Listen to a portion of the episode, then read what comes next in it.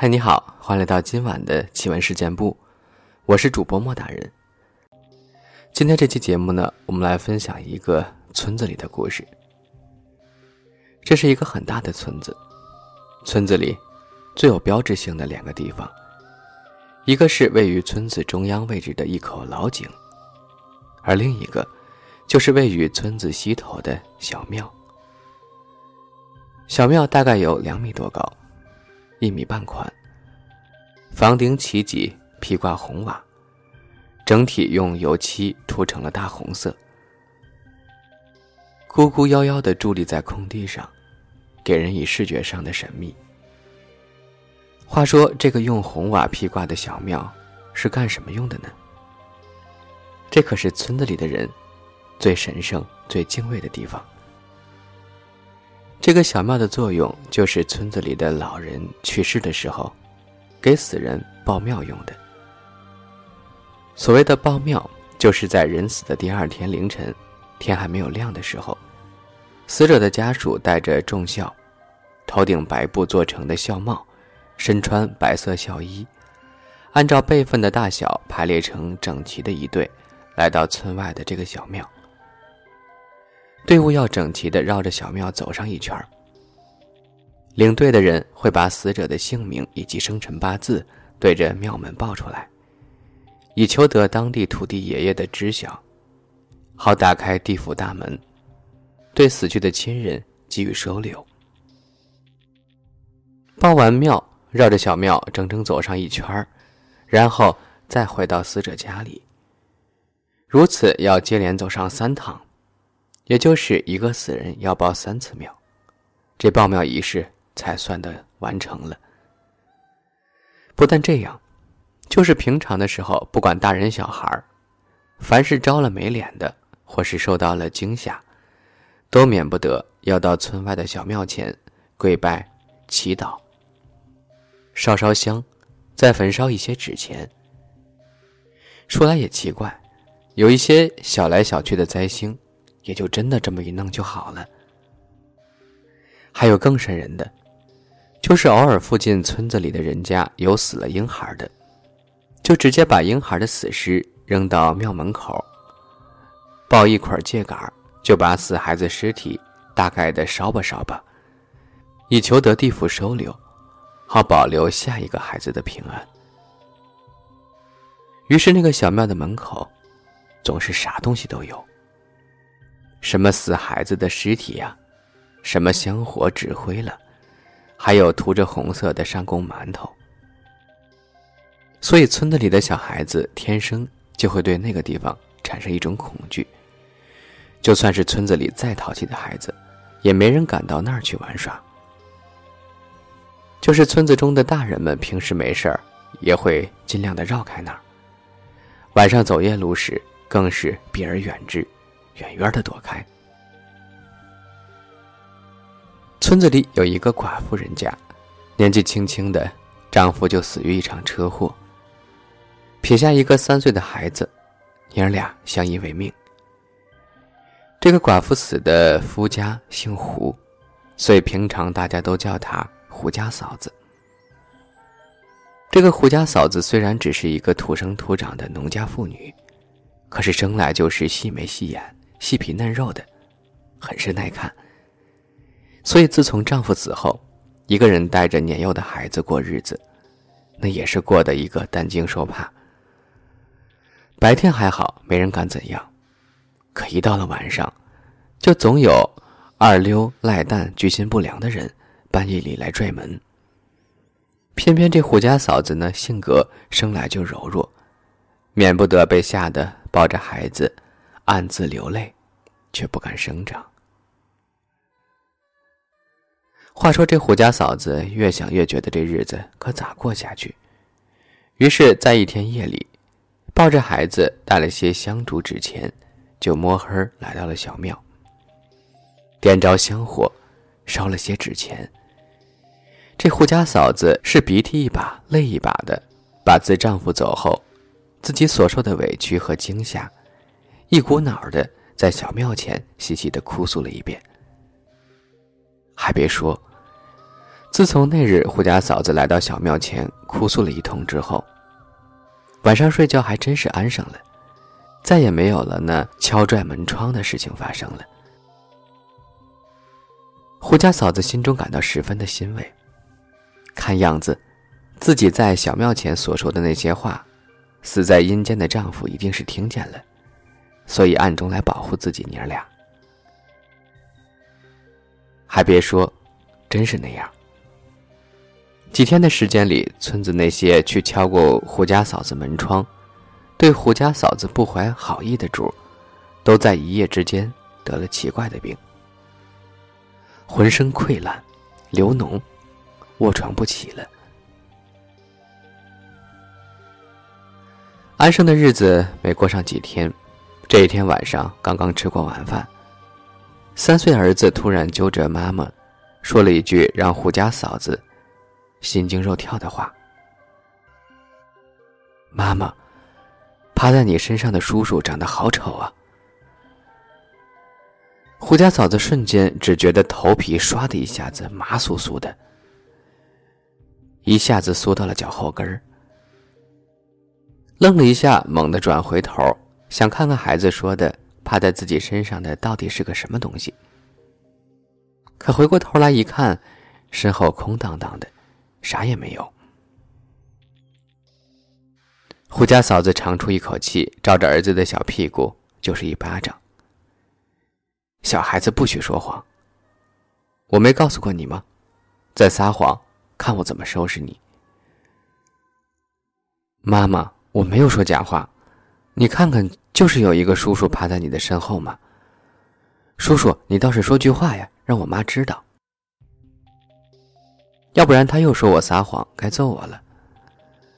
孩子还呜呜的哭了起来。听到孩子的哭诉，胡家嫂子知道孩子说的话一定是真的了。他没有动，轻轻把儿子搂在怀里。儿子，你能告诉妈妈，你说的趴在妈妈背后的那个叔叔长什么样子吗？孩子抽噎了几下。妈妈，叔叔长得像个猴子，一点都不好看。听了孩子的话，胡家嫂子明白了。看来老人都说，只有孩子能看见大人所看不见的脏东西。现在看来一点都不假。自己这几天一直暗自庆幸，是孩子他爸回来保护他们娘俩了。看来自己错了。一定是那晚上，在小庙前招回了什么不干净的东西了。没办法，找了一些黄纸，拿在手里到门口烧了。边烧边念叨，之后娘俩就关灯睡觉了。半夜时，胡家嫂子睡梦中被儿子给推醒了。睁开眼睛一瞧，只见儿子一边哭着，一边使命的在推搡自己。一把拉开灯，胡家嫂子把儿子抱在怀里，连忙问儿子：“怎么了？”妈妈，我看见有人欺负你，那个像猴子一样的人趴在了妈妈的身上，在拼命的打妈妈。紧紧抱着儿子的胡家嫂子彻底懵了。这是怎么了？儿子说的一切都是真的吗？为什么我感受不到？日子一天天的挨下去了。不管胡家嫂子怎么折腾，也找了几个神婆来家里驱鬼。可儿子口中那个猴子一样的男人，还是每晚都会出现在胡家嫂子身上。这日子过得还不如当初不去小庙找那死鬼丈夫哭诉了。这下倒好，活人不敢来了，倒是把个不知是啥的死鬼给招回来。战战兢兢的日子还得过下去。一晃两个多月的时间可就过去了。这一天一大早，胡家嫂子收拾停当，锁好门，抱着儿子，打算去乡里的合作社买点布料，给儿子做几双鞋。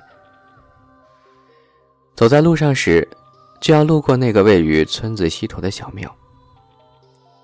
就在经过小庙的时候。趴在自己肩上的儿子突然喊了一嗓子：“妈妈，你瞧，那个总趴在你身上的猴子叔叔，就在那个小房子里呢。”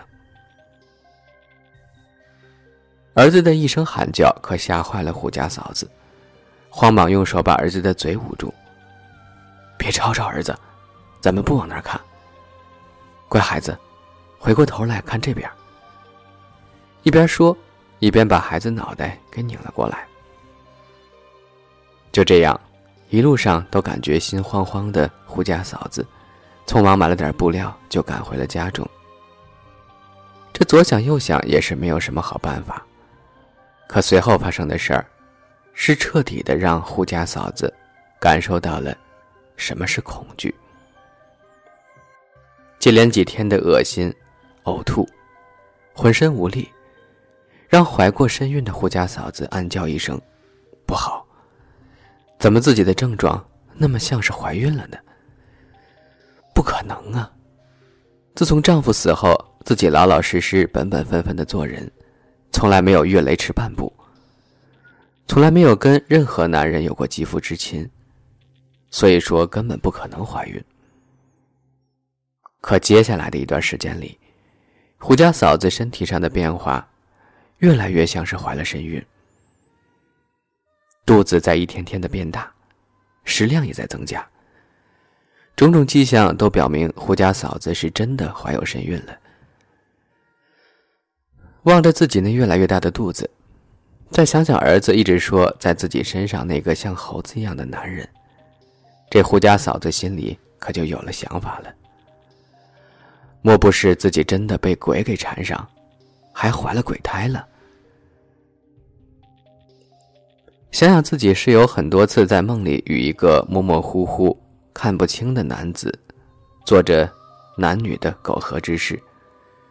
可是每次醒来都不见有什么异样，所以自己也就一直没在意。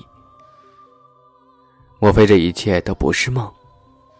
梦里所发生的事儿都是真的？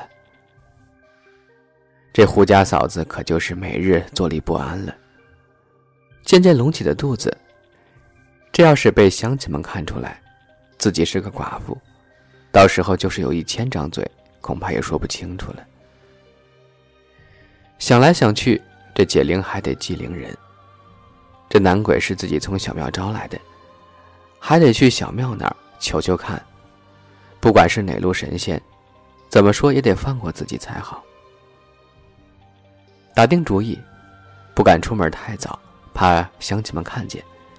于是等到夜半没人的时候，胡家嫂子抱上孩子，带上一些香烛，就来到了小庙那儿。双膝跪倒，一顿的哭诉，说：“不管您是哪路大神，看在我们孤儿寡母的份上，放过我吧。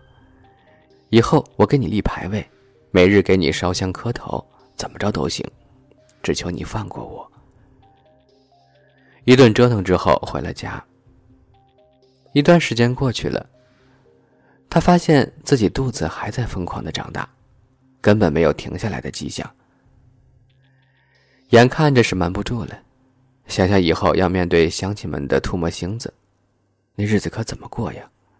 不但自己没脸见人，就连自己那幼小的儿子都会受到。小孩子们的欺负了。